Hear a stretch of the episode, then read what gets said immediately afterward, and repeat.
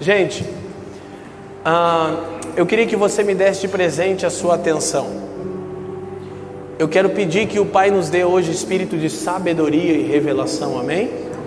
Eu quero que os seus olhos sejam iluminados para que você tenha clareza sobre a real esperança da sua vocação, do seu chamamento em Cristo Jesus. Então, ah, talvez pode abaixar um pouquinho mais o meu microfone ainda, eu levanto aqui para não reverberar tanto. E estou com muito temor sobre essa palavra de hoje. E o que eu vou compartilhar hoje, provavelmente eu não conseguirei ser pleno. Então eu já quero de antemão indicar algumas palavras que vocês podem ouvir que vai completar as partes que não são possíveis. Uma delas são duas palavras do Didoscope de 2015. Na verdade, três palavras, né? Sobre a imagem de Deus e o propósito eterno. A palavra, a última que eu falei aqui entre vocês, DNA do céu versus DNA da terra, quem lembra? E a palavra do Douglas de semana passada, eu acho, sobre adoração, foi uma palavra um pouco mais curta, mas todas essas palavras respondem às perguntas que eu não poderei responder hoje devido ao tempo, tá bom? Então, se você de fato quer aprender, você pode fazer isso. Eu quero especificamente saudar meus amigos da Igreja Católica que estão ali, do Em Cristos, vieram de São Paulo para estar conosco. Eles têm estado em todas as mobilizações do Dizoscope e graças a Deus, Jesus está fazendo algo poderoso. Eu estou muito feliz com isso. Esse é um dia oportuno. Então, eu vou dar uma introdução e nessa introdução, ah, Dentro dela está muito daquilo que eu já estou ensinando na nação nos últimos anos. Não é uma compreensão que eu alcancei sozinho, eu a alcancei pelo Espírito e com todos os santos, amém? Como Paulo diz em 3,18 é, de Efésios. Eu quero compartilhar isso com vocês. É, vamos a Lucas 17, por favor.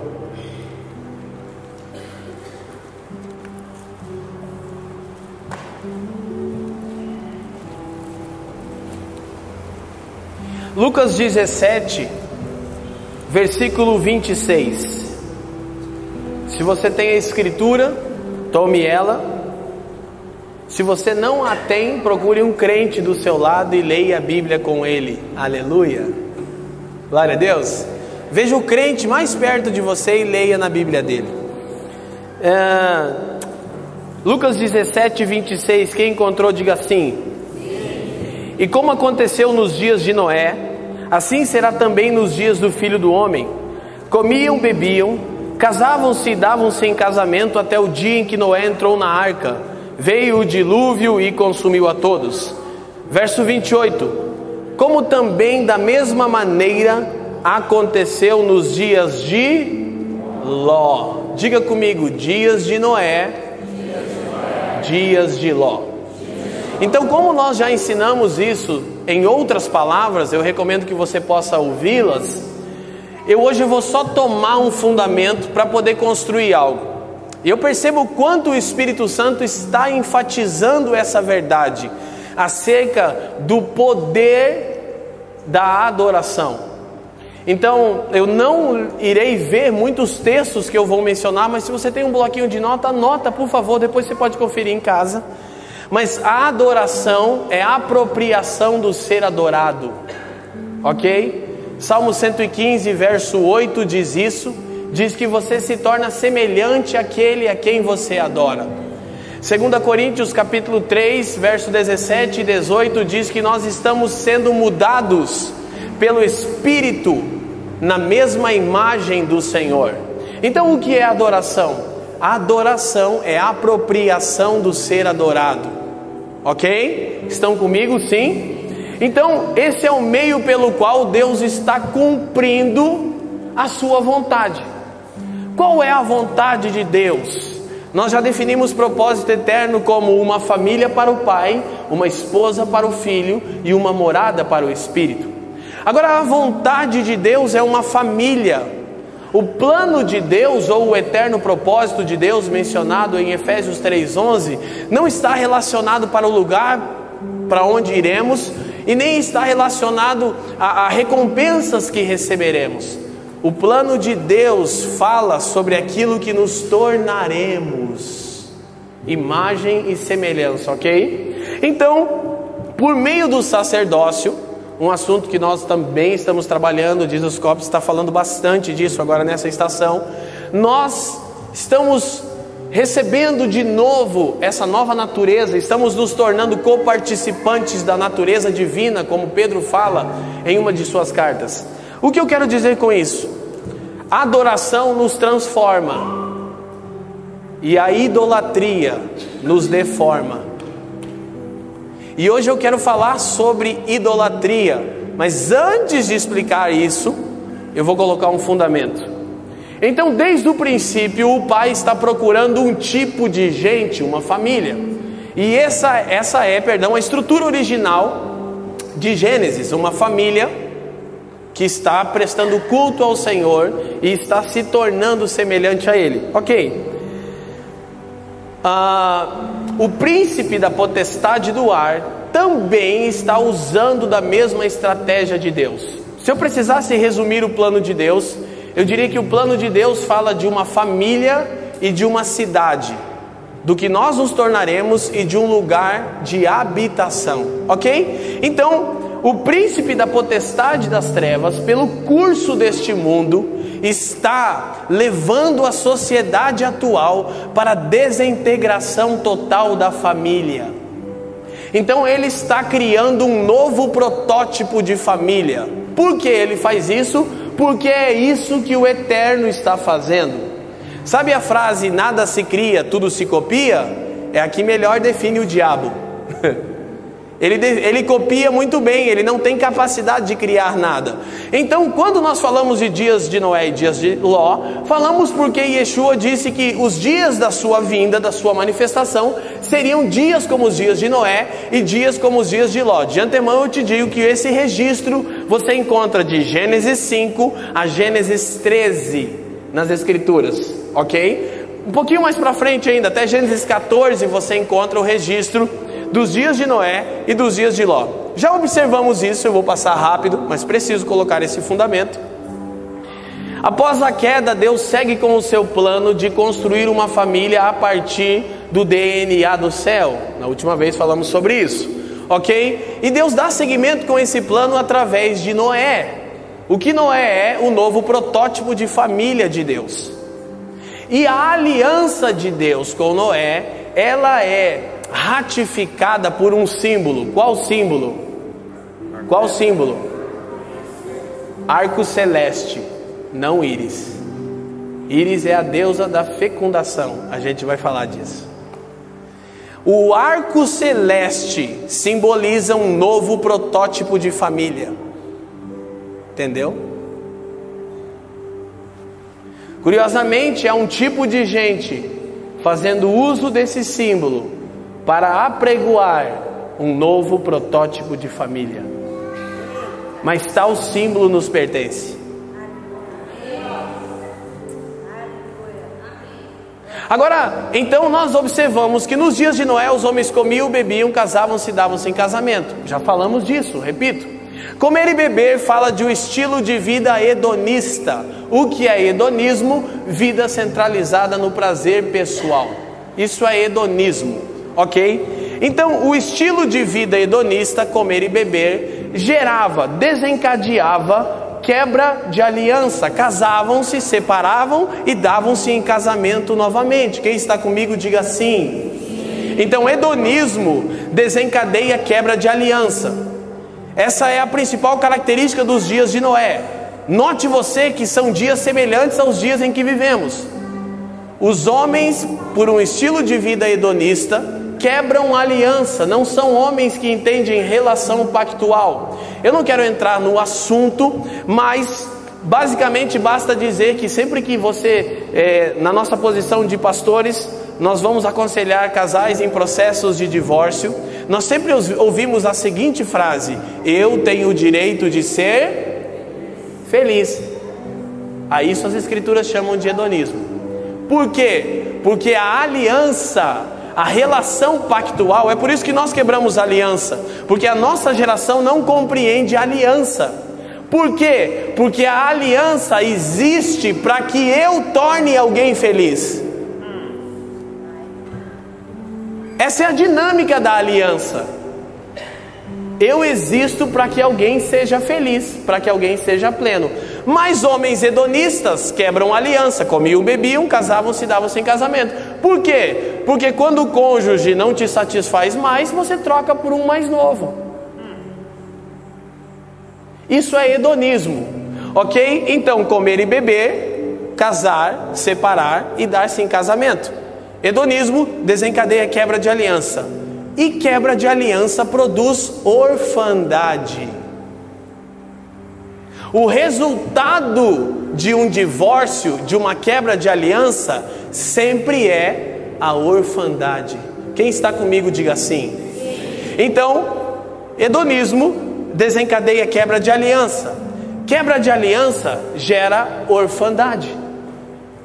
Essa é a característica dos dias de Noé.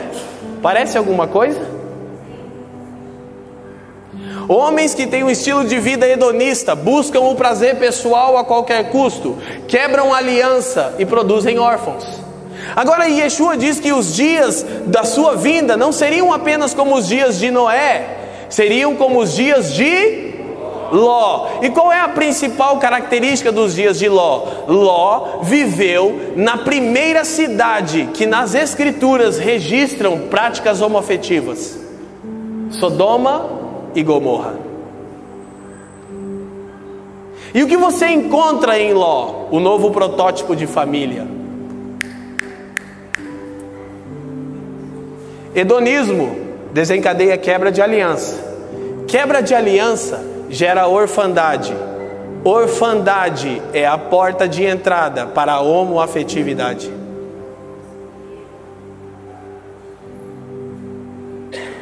Eu preciso que vocês intercedam por mim para liberar o que eu tenho para liberar, porque essa palavra não vai ficar restrita a essa reunião hoje. A nação vai ouvir. Então nós precisamos compreender que o príncipe da potestade do ar pelo curso deste mundo, isso está em Efésios 2, verso 2 e 3, está conduzindo a sociedade atual para a desintegração total da família. Agora, sabe o que é mais curioso? O tempo não me permite que vejamos isso. É que Ló gera um novo protótipo de família. Ló vive na cidade que registra as práticas homoafetivas e Ló gera uma descendência a partir de uma relação com suas filhas. O que você tem nos dias de Ló? Um novo protótipo de família, a família que o príncipe da potestade do ar está construindo. E quando essa estrutura está pronta de família, eles edificam uma cidade, que está em Gênesis 11, que recebe o nome de Babel. O que é uma cidade? é a expressão coletiva do que se vive no lar. Essa é a razão pela qual Val, Jesus ordenou que os apóstolos fossem de cidade em cidade e entrassem em casas. E ele diz assim: se você chegar numa casa e for recebido, fica ali, prega o evangelho. Se você chegar numa cidade e não for recebido na casa, sai da casa e da cidade. Por quê? Porque a cidade nada mais é que a expressão coletiva do que se vive nos lares. Quem constrói sociedade? Famílias. Então, desde o Gênesis, Deus está construindo uma família. Agora, por favor, preste bastante atenção, que nós vamos ser rápidos nessa introdução. Então, hedonismo desencadeia quebra de aliança. Quebra de aliança gera orfandade. Orfandade é a porta de entrada para a homoafetividade. Nós acabamos de celebrar o principal feriado no Brasil, infelizmente. E o que nós vimos durante esses dias de uma forma ainda mais exacerbada? Homens hedonistas quebrando aliança, entendeu? E gerando os órfãos dos próximos anos, que são potencialmente os próximos homoafetivos. E o que os homoafetivos estão fazendo? Construindo um novo protótipo de família. Nós trabalhamos numa casa paterna, vocês sabem, e eles agora, os casais homoafetivos, querem adotar órfãos. Agora pense comigo, o que será de uma criança órfã que em muitos casos, como vemos em Curitiba no Acrida, são vítimas de abuso sexual pelos próprios pais e que depois são adotadas por casais homoafetivos, que tipo de família elas irão construir? O que nós podemos esperar dos próximos 20 anos? Os piores dias do mundo. Mas a boa notícia é que os melhores dias da igreja estão à nossa frente. Agora ouça, ouça, igreja é o jeito de Deus nos ensinar família. É por isso que vocês sabem, minha paixão especial nas Escrituras é Efésios, é a carta que fala sobre a igreja. E quando Paulo fala das altas revelações acerca do mistério de Deus, do mistério de Cristo, a carta termina falando que se nós estamos recebendo essa revelação de Deus e se estamos sendo afetados pelo seu espírito, nós não nos tornaremos bons pregadores ou bons músicos. Diz que nós seremos maridos melhores que amam as suas esposas como Cristo ama a igreja, esposas melhores que se submetem aos seus maridos como a igreja está sujeita a Cristo, e ainda diz que seremos pais melhores que não vamos provocar provocar a ira dos nossos filhos, mas vamos criá-los no temor do Senhor. Efésios 6. E ainda diz que nós seremos filhos melhores que honram seus pais e suas mães, e termina dizendo o seguinte: a última, o último tipo de relação de Efésios é a sociedade. A ideia de Efésios é que agora, pela igreja, o jeito de Deus nos ensinar a família, Ele está levando a cabo o seu plano. Efésios 1 fala da reconciliação do homem com Deus e do céu com a terra. Efésios 2 fala da reconciliação do homem com o seu próximo. Efésios 3 fala da nova humanidade chamada igreja. Efésios 4 fala de como Deus está levando essa nova humanidade a ser edificada à estatura completa de Cristo pelo Espírito. Efésios 5 diz o resultado disso: um novo tipo de matrimônio, um novo tipo de paternidade, um novo tipo de família. Efésios 6 diz: servos, obedeçam a vossos senhores como ao Senhor, e de senhores, não tratem os vossos servos com desdém. Qual é o resultado? Uma nova sociedade. Você tem um novo protótipo de família, um novo protótipo de sociedade. O que resta a nós aguardar? A cidade que vai descer dos céus. Na verdade, eu estou te explicando bem rápido a história das Escrituras. Em Gênesis você vê isso acontecendo, como falamos no DNA do céu versus DNA da terra. O que é Babel? É uma cidade edificada com um novo protótipo de família. E Babel se desenvolve, e Babel se torna Babilônia, um carral, uma nação, e Babilônia se torna Babilônia a grande, ou grande Babilônia em Apocalipse. E a Bíblia diz que esse lugar é uma habitação de demônios. Agora escute uma coisa, eu vou começar a destrinchar e explicar ponto por ponto. O que é a Grande Babilônia? Não é um lugar físico, é um cativeiro ideológico. Então vocês lembram que também já falamos disso. Você tem Apocalipse 13, 16, quando Deus vai julgar a grande Babilônia. O que é a grande Babilônia? É o nome de batismo que Deus dá a todas as nações que se desviaram. Então, eles recebem uma marca na na testa e na mão direita. Por quê? Porque padrão de pensamento modela comportamento e comportamento autoriza intervenção espiritual. Escuta o que eu vou te falar. Todo hábito gera uma habitação. Diga para mim quais são os seus hábitos, eu digo para você quem habita em você. Porque todo hábito gera uma habitação. Então escute, essa é a marca da grande Babilônia, que é chamado de marca da besta, mas quem criou isso não foi o príncipe da potestade do ar, foi Deus. Quando estava prestes a introduzir Israel em Canaã, Deuteronômio capítulo 6, versículo 8, Deus dá uma ordem a seu povo que eles carregassem a sua palavra por frontal entre os olhos e atassem em seus braços. Você já viu um judeu ortodoxo no Muro das Lamentações? Ele tem uma caixinha de couro com textos da Torá e ele amarra couro e textos da Torá no seu braço. O que está acontecendo em Apocalipse é uma mera cópia do tipo de família que Deus está construindo na história. Porque Deus disse: se a minha palavra modelar a forma de vocês pensarem, automaticamente eu vou padronizar um comportamento, um hábito, e por meio desse hábito eu habitarei em vocês e posso intervir na terra.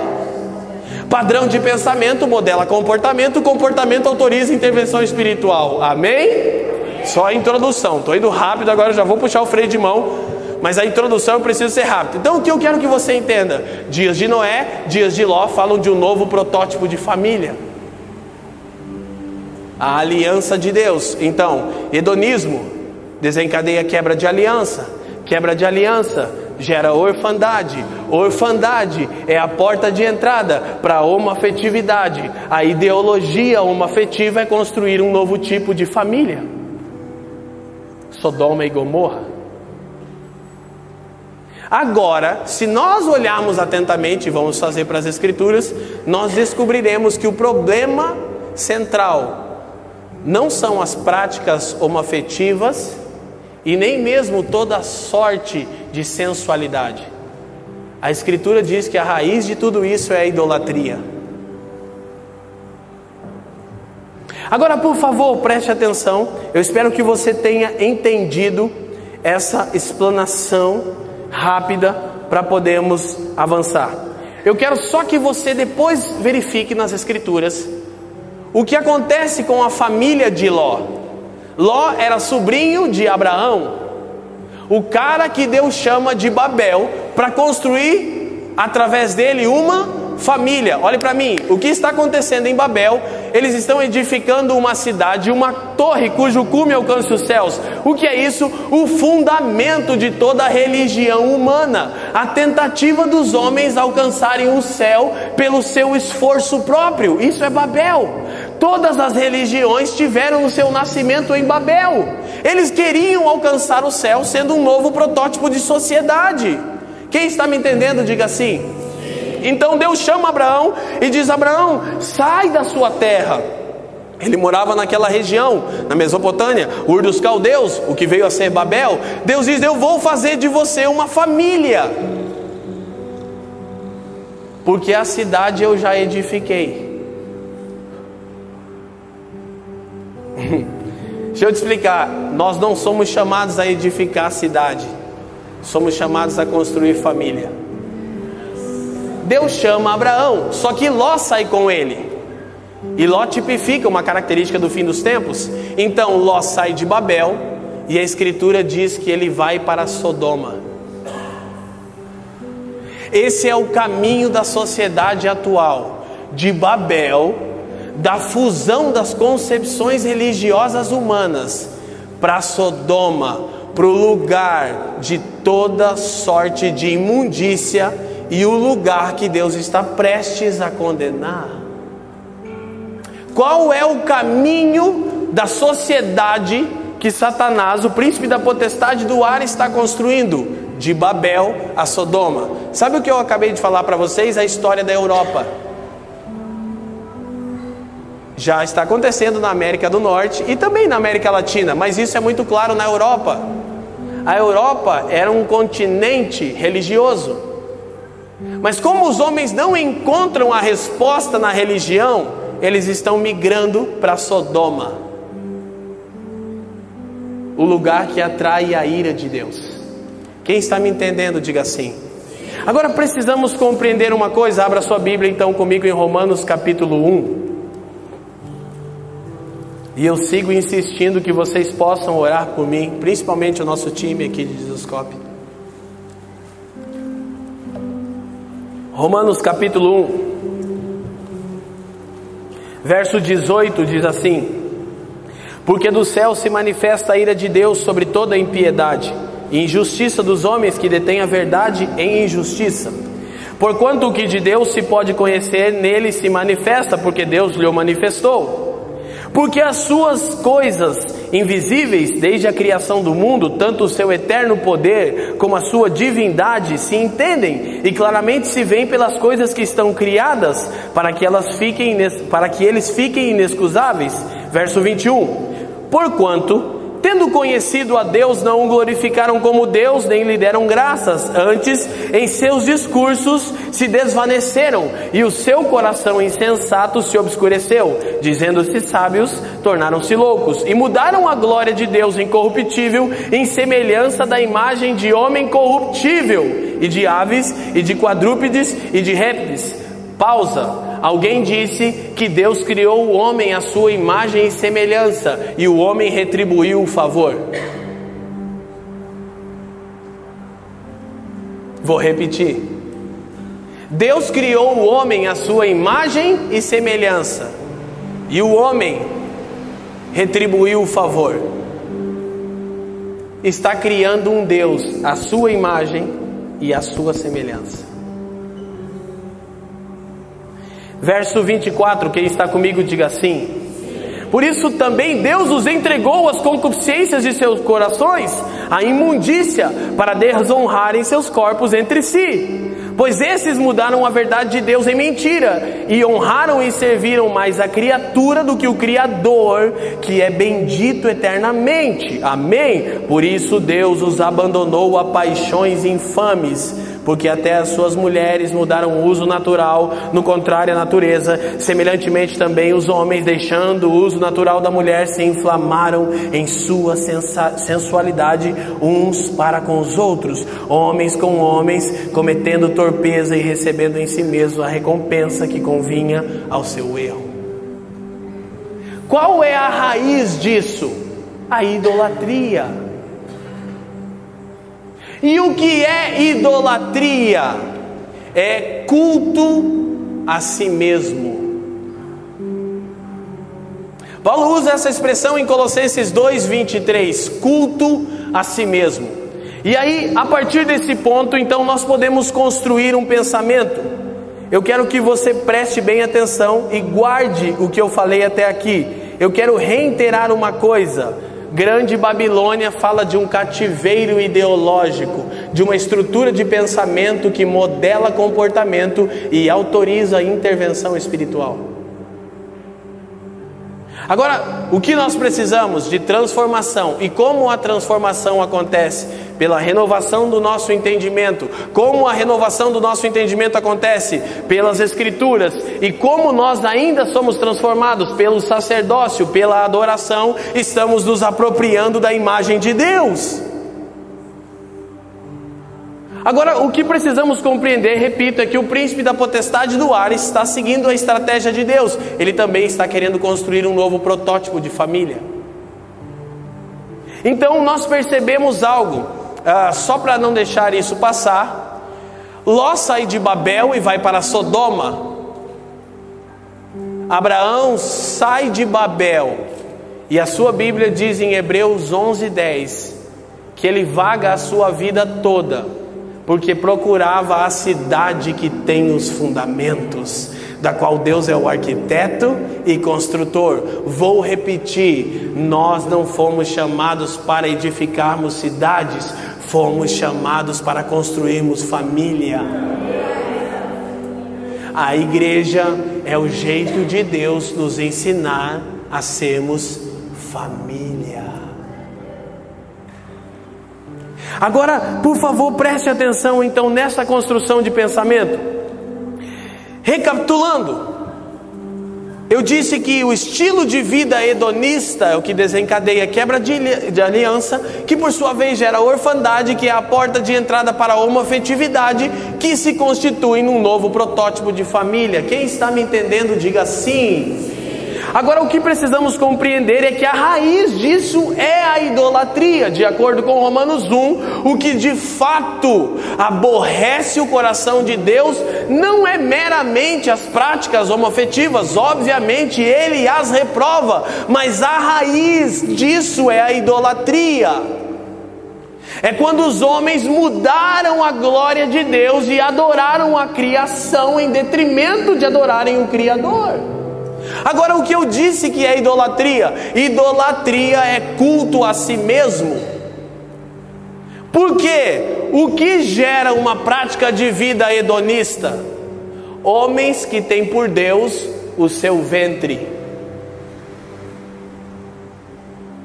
Eu vou repetir isso algumas vezes, mas eu quero que você perceba do que estamos falando. Abra sua Bíblia em Filipenses capítulo 3.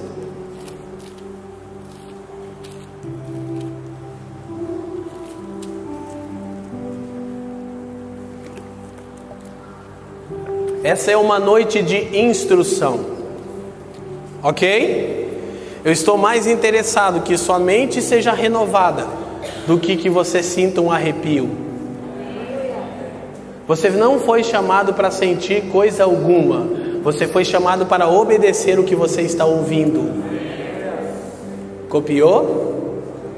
Então, Filipenses 3, verso 18 diz: Porque muitos há, dos quais muitas vezes vos disse, e agora também digo, chorando, que são inimigos da cruz de Cristo, cujo fim é a perdição, cujo Deus é o ventre Preste atenção o que gera a prática de vida hedonista, a idolatria.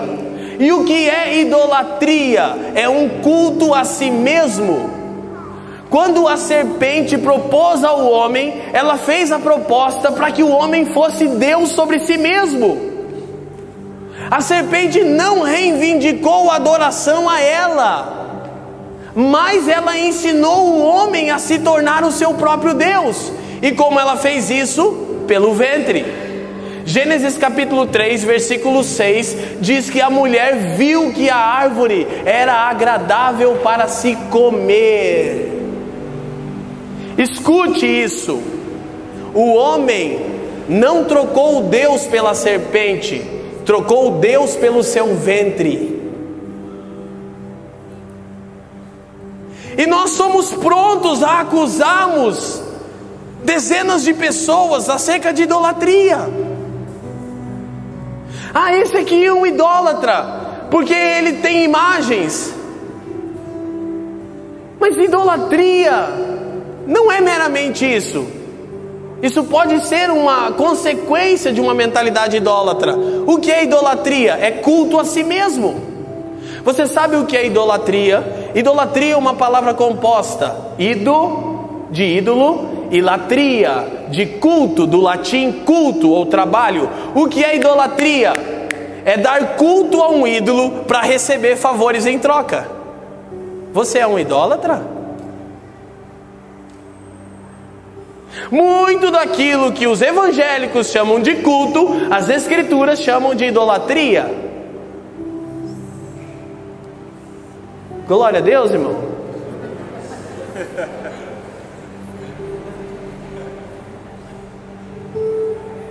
Idolatria é dar culto a um ídolo para receber favores em troca. Você é idólatra? Idolatria é um culto a si mesmo. O que nós precisamos perceber que a raiz da idolatria no Éden foi quando o homem trocou Deus pelo seu ventre, não pela serpente. A esse tipo de homens as Escrituras chamam de idólatras. Homens que são guiados pelo apetite do seu ventre.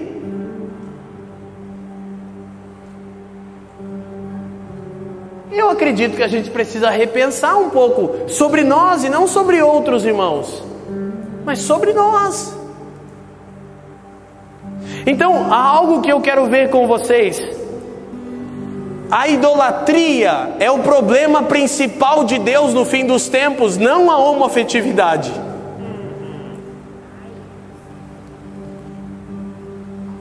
Repito, Romanos 1 deixa claro que a homoafetividade é apenas a consequência da idolatria, que é um culto a si mesmo, quando eu troco Deus pelo meu ventre.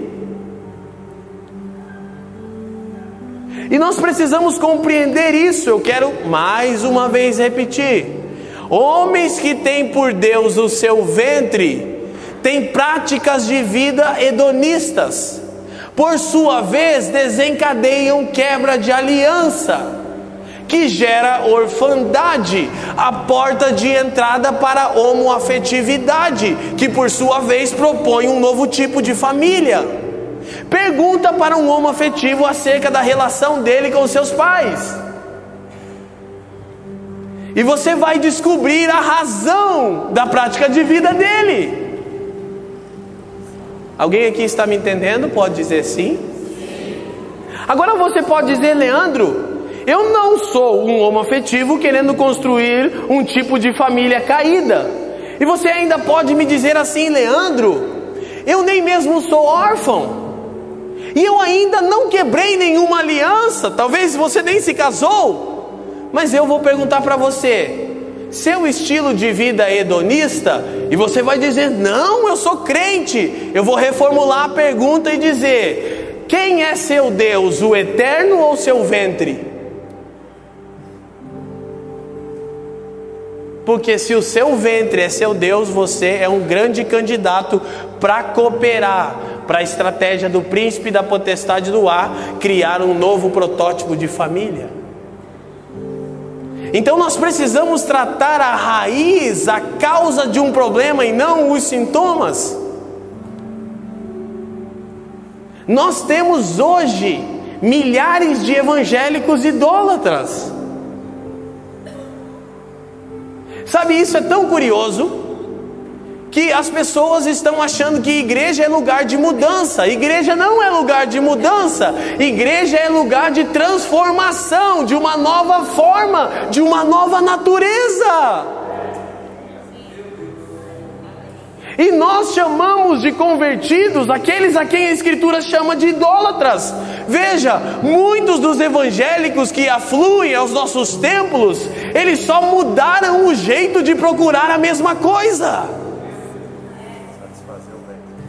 Eles viveram um estilo de vida hedonista que procurava a satisfação do seu ventre.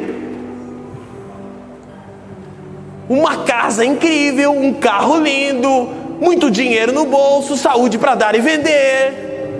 Uma mulher que nunca envelhece, um homem que nunca envelhece, a Brad, o Brad Pitt e a Angelina Jolie para sempre.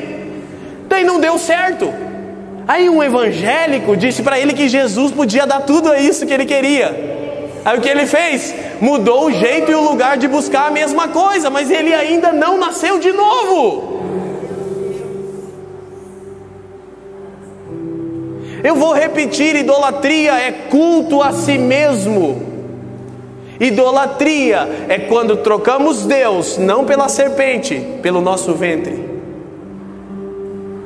Agora, por favor, preste atenção em algo que nós vamos observar. A idolatria entroniza o homem. Isso é idolatria. A idolatria destrona Deus e entroniza o homem. A idolatria destrona o Criador e entroniza a criação. Agora, para a gente olhar um pouquinho assim mais aprofundado, sem necessariamente ir a muitos textos, eu gostaria que você anotasse Salmo 115, versículo 4 especificamente. Porque esse é o veredito das Escrituras para a idolatria. Preste atenção, por favor. Estudando sobre idolatria, eu descobri algo: que o veredito das Escrituras sobre idolatria sempre é obra das mãos dos homens. Escute uma coisa, por favor, preste atenção nisso. As Escrituras falam de deuses e de ídolos, porém, em nenhum lugar as Escrituras reconhecem a existência de um outro Deus. Quando as Escrituras falam de deuses, elas não estão reconhecendo a existência de um outro Deus. Isaías 43, verso 10, o Senhor disse: Eu sou o Senhor, e fora de mim não há outro Deus, e nem jamais haverá. Por quê? Deus é o único ser divino. E o que é ser divino é não criado.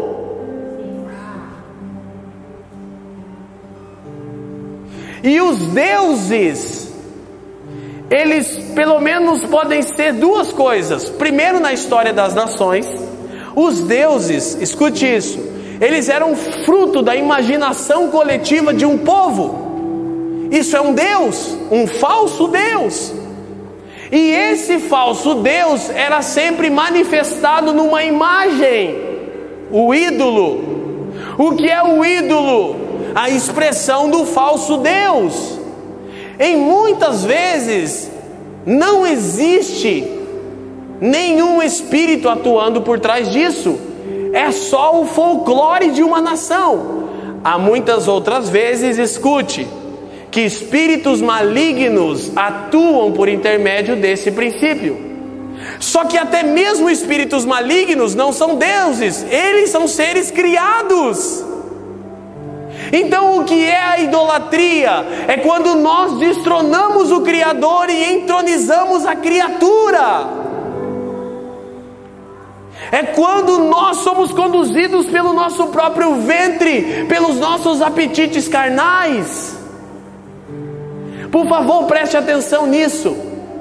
Todo culto de domingo, Deus começa desviado. Já percebeu? Então nós fazemos uma coisa, Val. Nós cantamos, nós oramos e nós até ofertamos para que Deus se converta ao que? Aos nossos apetites carnais.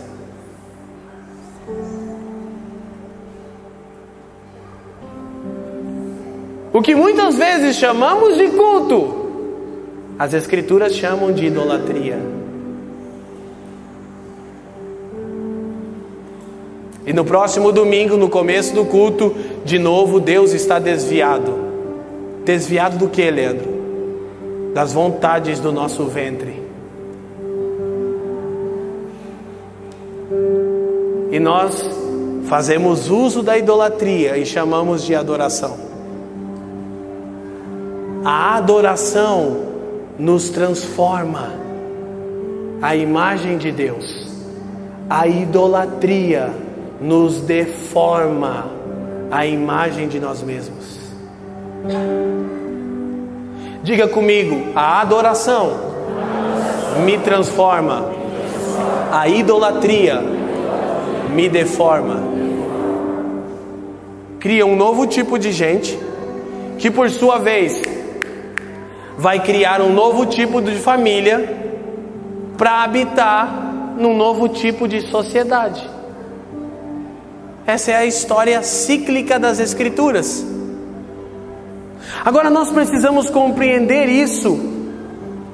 O conceito de divindade é um ser não criado, logo não há outro Deus além do Senhor. Você sabe que a etimologia da palavra santo não é separado. Santo não significa separado, santo significa incomum.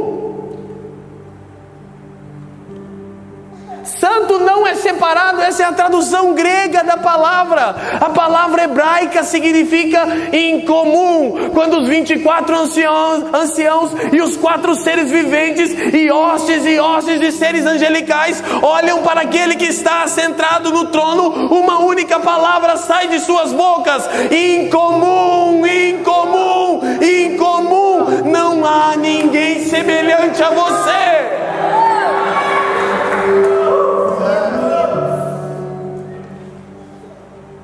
A adoração nos transforma, a idolatria nos deforma. Repito, Deus criou o homem à sua imagem, o homem está retribuindo um favor. Escute, o Deus dos homens caídos não é Lúcifer, é seu próprio ventre. Lúcifer não é Deus, nem sobre o mais vil de todos os pecadores. Ele é o Deus deste século, de uma era onde ele influencia um padrão de pensamento. Ele está tentando ser Deus desde a criação, mas o bicho não leva jeito para isso. Pensa num bichinho que não tem vocação para ser Deus. Quem está me entendendo, diga assim. O Deus dos homens caídos não é Lúcifer, é seu próprio ventre. Idolatria é um culto a si mesmo. Note o que é um ídolo: é a expressão de um falso Deus. O que são os ídolos? É a imagem externa de um Deus que eu posso controlar.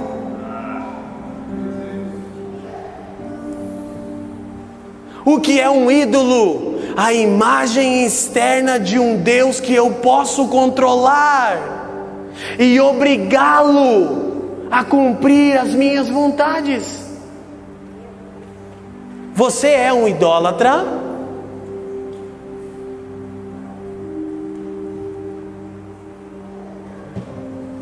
Então nós precisamos de fato da restauração do sacerdócio de todos os santos, Douglas.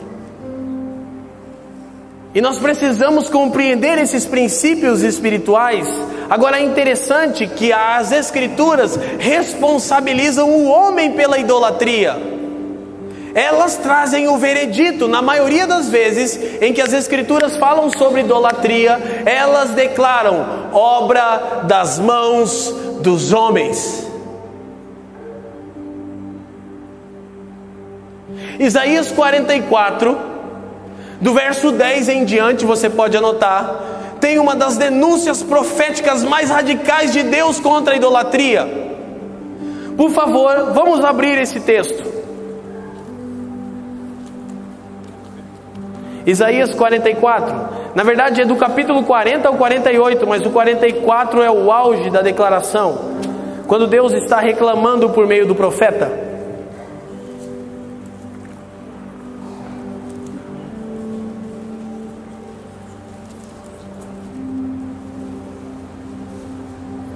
Quem encontrou, diga assim. Versículo 10 diz assim: Quem forma um Deus e funde uma imagem de escultura que é de nenhum valor? Olha o que ele passa a dizer, verso 12: O ferreiro com a tenaz trabalha nas brasas, e o forma com martelos, e o lavra com a força do seu braço, e ele tem fome, e a sua força enfraquece, e não bebe água e desfalece. O carpinteiro estende a régua, desenha-o com uma linha, aplana-o com a plana e traça-o com o compasso, e o faz à semelhança de homem, segundo a forma de um homem para ficar em casa. Quando corta para si cedros, toma também o ciprestre e o carvalho, assim escolhe dentre as árvores do bosque, planta um olmeiro e a chuva o faz crescer. 15. Então serve ao homem para queimar e toma deles e se aquenta ou se aquece e os acende e coze o pão. Também faz um Deus e o se prostra diante dele. Também fabrica uma imagem de escultura e ajoelha-se diante dela. Metade dele queima no fogo, com a outra metade prepara a carne para comer, assa e farta-se dela também se aquenta e diz: Ora, já me aquentei, já vi o fogo. Então do resto faz um Deus, uma imagem de escultura, ajoelha-se diante dela e se inclina e roga-lhe e diz: Livra-me, porquanto tu és meu Deus. Nada sabem nem entende, porque tapou os olhos para que não vejam e os seus corações para que não entendam, e nenhum deles cai em si e já não tem conhecimento nem entendimento para dizer: metade queimei no fogo e cozi pão sobre as suas brasas, assei sobre elas carne e a comi. Faria eu do resto uma abominação? Ajoelhar-me-ia ao que saiu de uma árvore? Deus está denunciando a insensatez da idolatria. Agora, o que nós precisamos compreender? Que por trás da idolatria está um culto a si mesmo. Quando eu adoro o ídolo, para que ele satisfaça a minha vontade. Então, idolatria é culto a si mesmo. Quem está compreendendo isso, diga sim.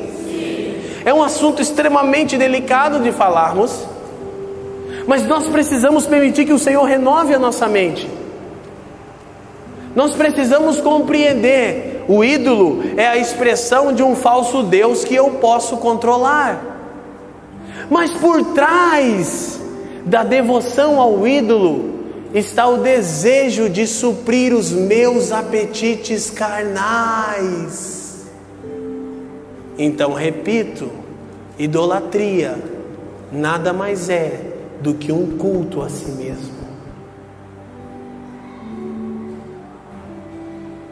Você é um idólatra?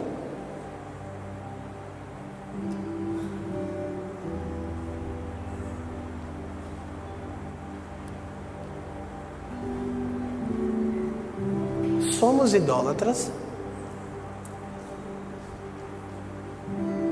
Precisamos refletir sobre isso. Quem me entende, diga assim. Curioso é que para reforçar essa questão da mentalidade, quando os irmãos da igreja de Corinto escrevem a Paulo, 1 aos Coríntios capítulo 8, você pode só anotar o capítulo inteiro, eles tinham uma questão. A questão era se eles poderiam comer as carnes que eram sacrificadas aos ídolos dos templos. Porque o que sobrava eram vendidos nos mercados. Então os irmãos dizem: Paulo, como eu vou saber se o que eu estou comendo é o resto do que foi oferecido a um ídolo? E aí Paulo dá um veredito. Ele diz assim: o ídolo nada é. E nós que temos entendimento, sabemos que é um só Deus. Mas aí ele segue dizendo, ele diz: Mas se houver um irmão de consciência fraca, e ver você comendo esse tipo de carne, ele pode ser desviado do caminho, então não faça tal coisa. Mas é interessante, olha o que diz 1 Coríntios 8, abra rapidamente, somente o versículo 7. 1 Coríntios 8, verso 7.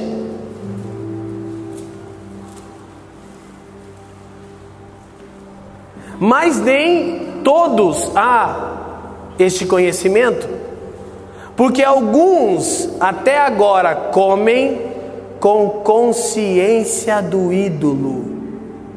O que Paulo está dizendo que o ídolo existe na imaginação do homem. Ele não é real.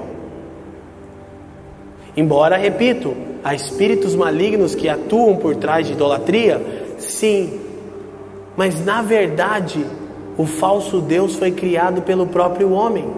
E as nações antigas atribuíam os seus triunfos aos seus deuses nacionais. Mas sabe uma coisa? A história é o cemitério dos deuses. Pergunto a vocês: onde estão os grandes deuses da Grécia, que deram triunfo a Alexandre o Grande? Onde estão os grandes deuses da Síria, ou de Babilônia, ou da Roma antiga? A história é o cemitério dos ídolos, ela prova que eles não existem. A raiz da idolatria é quando o homem troca Deus pelo seu ventre. E de tal coisa precisamos nos arrepender urgentemente. E a idolatria gera toda sorte de prática corrompida e hedonista, até mesmo a homoafetividade e o novo protótipo de família. A descendência de Ló foi resultante do coito com Ló e suas duas filhas. Agora precisamos compreender que há um chamado dos céus para nós. E temos insistido em tal coisa. Mas eu quero me certificar que você compreenda uma coisa. Sabe quem é o incrédulo? Não é aquele que não crê em Deus. Incrédulo é todo aquele que não crê em um único Deus. Sabe quem é o crente?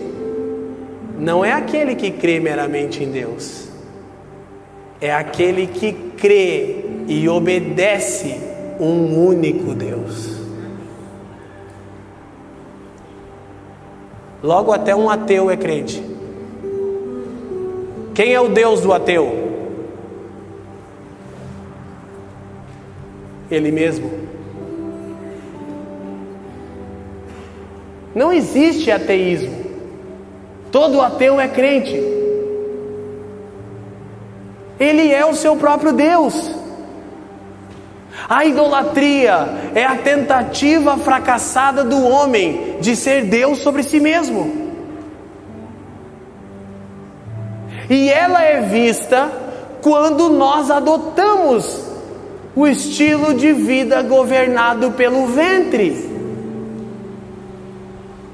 Então há muitos de nós que podem estar enganando a si mesmos por muitos anos na igreja. Eu sirvo a Deus. Sim, você serve um Deus. Qual? Sabe algo que é interessante? É que no, no Sermão do Monte, em Mateus capítulo 6, vamos lá rapidamente, estamos caminhando para a nossa reta final. Eu espero que eu esteja me fazendo entendido. Mateus capítulo 6. Estão conseguindo me acompanhar, sim, irmãos? Mateus capítulo 6. Algo que nós precisamos perceber. Quando o Senhor termina a, uma parte do Sermão do Monte, vai até o capítulo 7, no verso 24 ele diz: Ninguém pode servir a dois senhores, porque há de odiar um e amar o outro, ou se dedicar a um e desprezará o outro. Não podeis servir a Deus e a Mamon, ou as riquezas.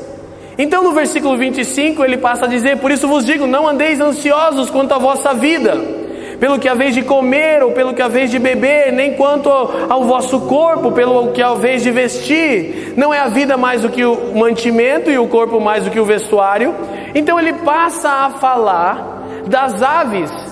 E ele diz que as aves têm provisão porque elas estão fazendo o que foram criadas para fazer.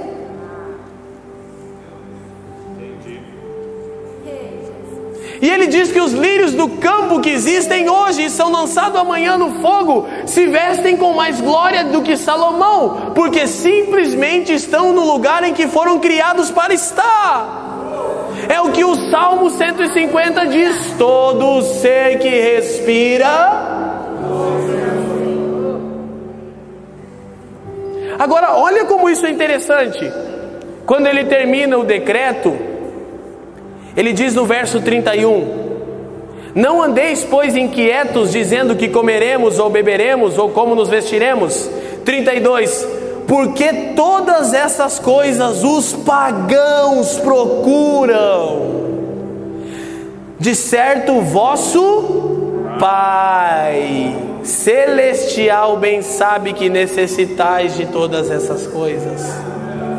Agora, olha o que Jesus denuncia. Ele diz que a prática de vida ansiosa é idolatria. Porque o que os pagãos faziam, escuta isso. Ele diz: são as nações dos gentios que fazem tal coisa, preste atenção.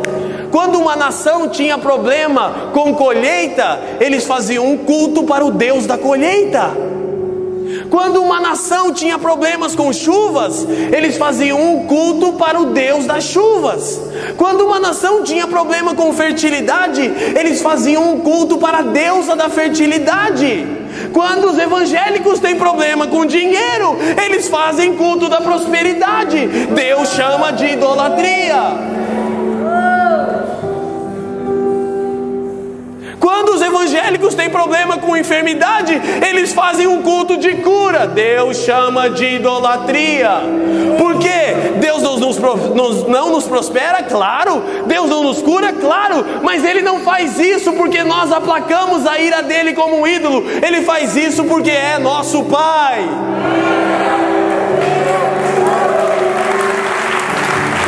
Bendito é o nome do Senhor.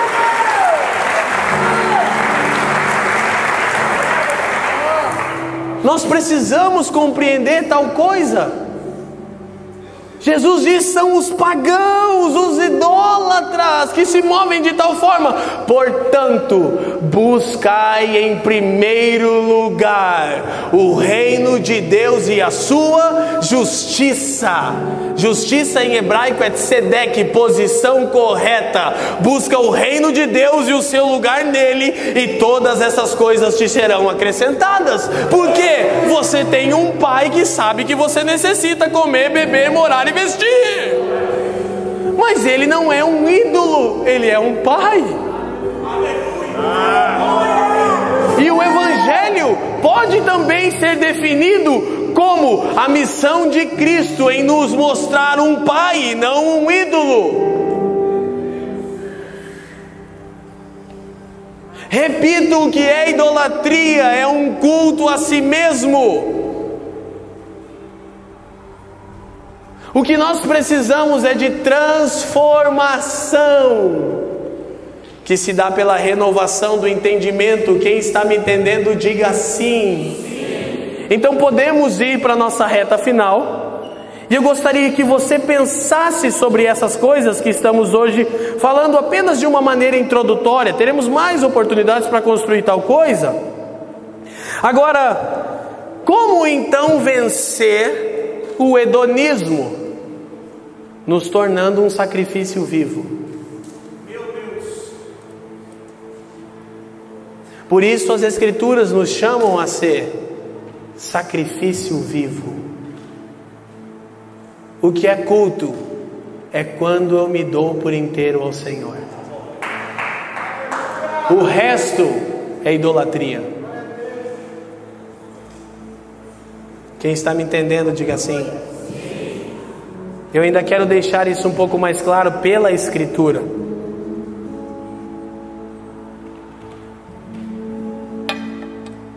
Mas hoje eu quero que você pense: você é um idólatra? Idolatria é dar culto a um ídolo para receber favores em troca. Isso é idolatria.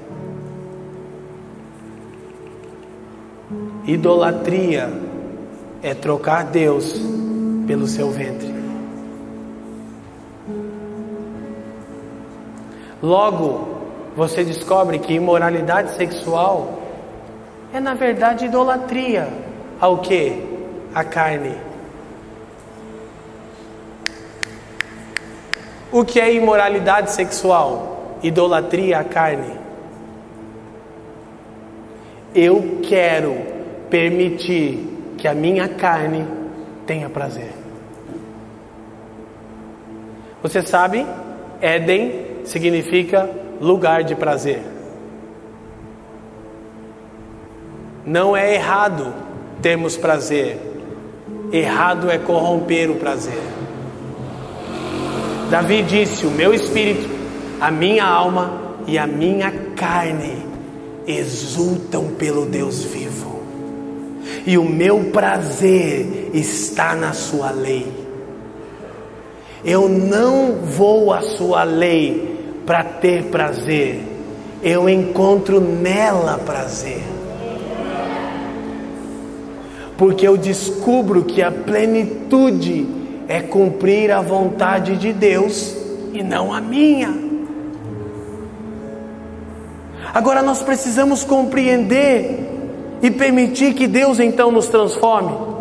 Vamos a Romanos capítulo 12. Estamos chegando na nossa conclusão. Olha que benção, vai dar certinho, que maravilha.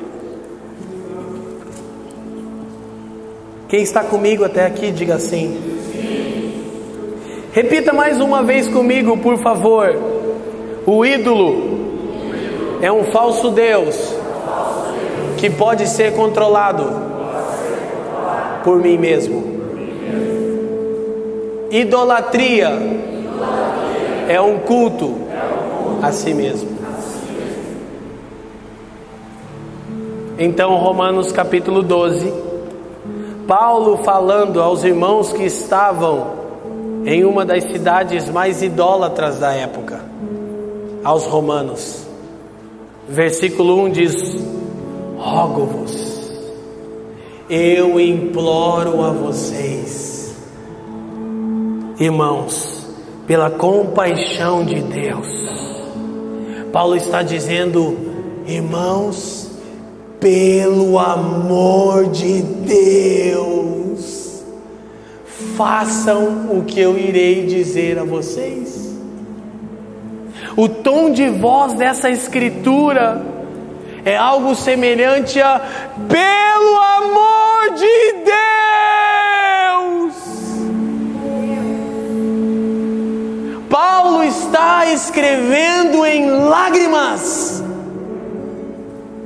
E ele diz: Irmãos, pelo amor de Deus, apresentem o vosso corpo como um sacrifício vivo, santo e agradável a Deus.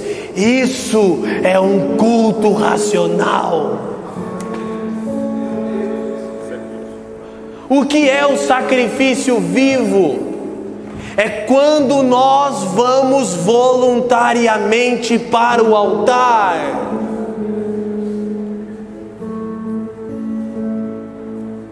Todo sacrifício na lei era primeiro imolado, morto e depois oferecido. A Escritura diz na doutrina de Paulo e dos apóstolos que agora nós somos o templo de Deus. Assim como na lei havia um templo, 1 Coríntios 3,16, 2 Pedro capítulo 2, verso 4 e 5, nós somos o templo. As Escrituras dizem que nós agora somos sacerdócio santo, nós somos o sacerdócio. Êxodo 19, 5 e 6, 1 Pedro 2, 4 e 5, 1 Pedro 2, 9, Apocalipse, verso, capítulo 1, verso 6, Apocalipse 5, verso 8 ao 10. Pegou, irmão? Apocalipse 20, versículo 7, diz que nós somos sacerdotes, aleluia, glória a Deus. E diz também que nós somos o sacrifício, mas Paulo faz uma única alteração. E ele diz, irmãos, agora Deus espera um sacrifício vivo, um culto racional. Quando eu voluntariamente subo ao altar de Deus, não como idólatra, mas como um adorador, e digo para Ele: Deus pode consumir com o seu fogo todas as minhas vontades e paixões carnais, até que eu não queira nada além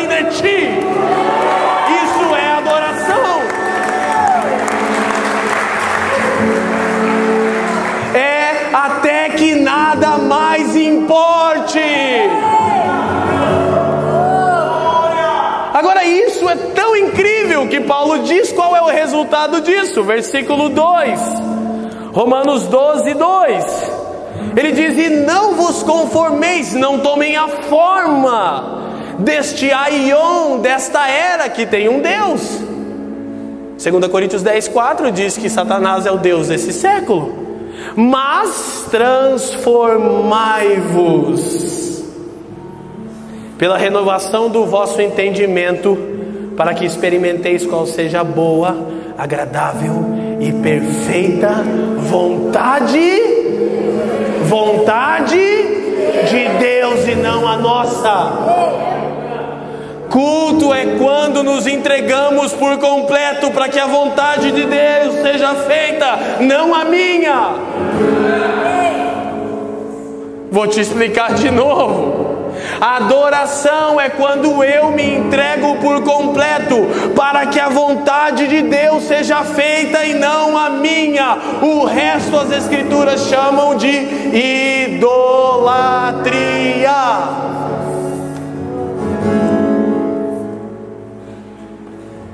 Quem está comigo, sacode a mão e diz sim. Quem está entendendo, diga eu estou. Então Paulo diz: se nós nos submetemos a tal processo, onde nos apresentamos como um sacrifício vivo, nenhum animal irracional, nem mesmo o animal irracional subiria no altar de holocausto. Acende uma fogueira perto de um animal para você ver, ele foge. Por isso que o animal era primeiro morto e o próprio animal irracional fugiria do fogo. Mas Paulo diz: irmão, seja um sacrifício vivo.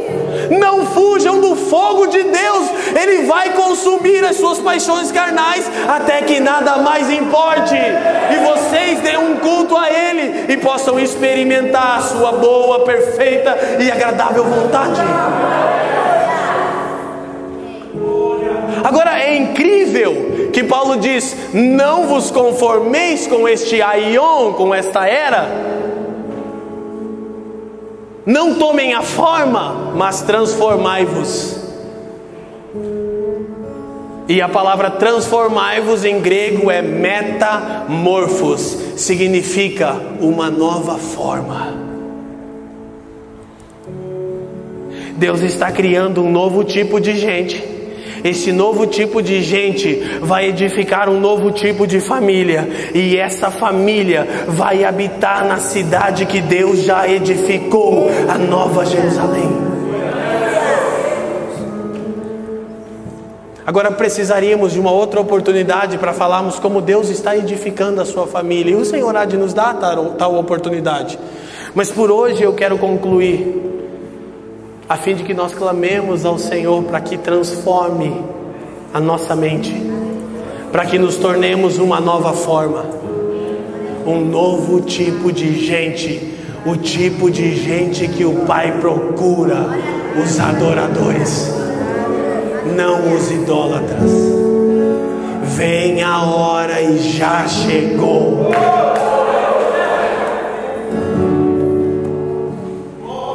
A adoração nos transforma, a idolatria nos deforma. Idolatria é culto a si mesmo. Agora, quando nós continuamente, Paulo diz que esse processo é diário, todo dia, todo dia, todo dia, nós nos submetemos ao Senhor, exercemos o nosso sacerdócio, nós clamamos pela Sua vontade, nós abnegamos das nossas vontades. Querido, escute uma coisa: você não tem livre-arbítrio, se você está em Cristo, você não tem livre-arbítrio. Em Adão, nós recebemos o livre-arbítrio em Cristo, nós abrimos mão dele. Você não tem direito de escolher, você não tem vontade. Leandro, mas eu ainda tenho, ok? Então vamos nos oferecer como um sacrifício vivo e isso é um culto inteligente, é um culto racional, quando eu me submeto e me comprometo a obedecer o que estou ouvindo e a cumprir o que estou cantando. Porque em muitos casos, brisa, a grande hora da mentira é o louvor. Quando nós declaramos com nossos amigos incríveis de morada uma coisa, peço ao Senhor, nem sempre isso é verdade. São verdades que Deus está nos trazendo por meio de tangedores dessa estação. Mas nem sempre a nossa vida sustenta o que estamos cantando domingo à noite. Nós estamos atrás de mais um arrepio e de um calafrio, de um frio na espinha. Deus não te chamou para sentir coisa alguma, Ele te chamou para obedecer o que você está ouvindo. Aquele que tem ouvidos para ouvir, obedeça. Então nós percebemos o Senhor chamando o seu povo para tal lugar. Quem está entendendo isso, diga assim. Por quê? Porque é por meio da adoração que Deus está criando um novo tipo de gente que vão edificar um novo protótipo de família que vão viver um novo tipo de sociedade, Efésios 5 e 6, e que aguardam dos céus a sua pátria celestial, a santa cidade de Deus. Somos chamados nessa noite a subirmos no altar de Deus, não por constrangimento, não por imposição, mas porque a nossa mente está sendo renovada e estamos conhecendo a vontade de Deus. E vamos deixar de ser meros espectadores. Paulo diz: para que experimenteis. Eu não sei de você, eu não quero passar uma vida inteira ouvindo sobre a vontade de Deus, eu quero experimentá-la, eu quero prová-la mas eu só provo quando me ofereço a Ele como um sacrifício vivo e o seu fogo me dá uma nova forma.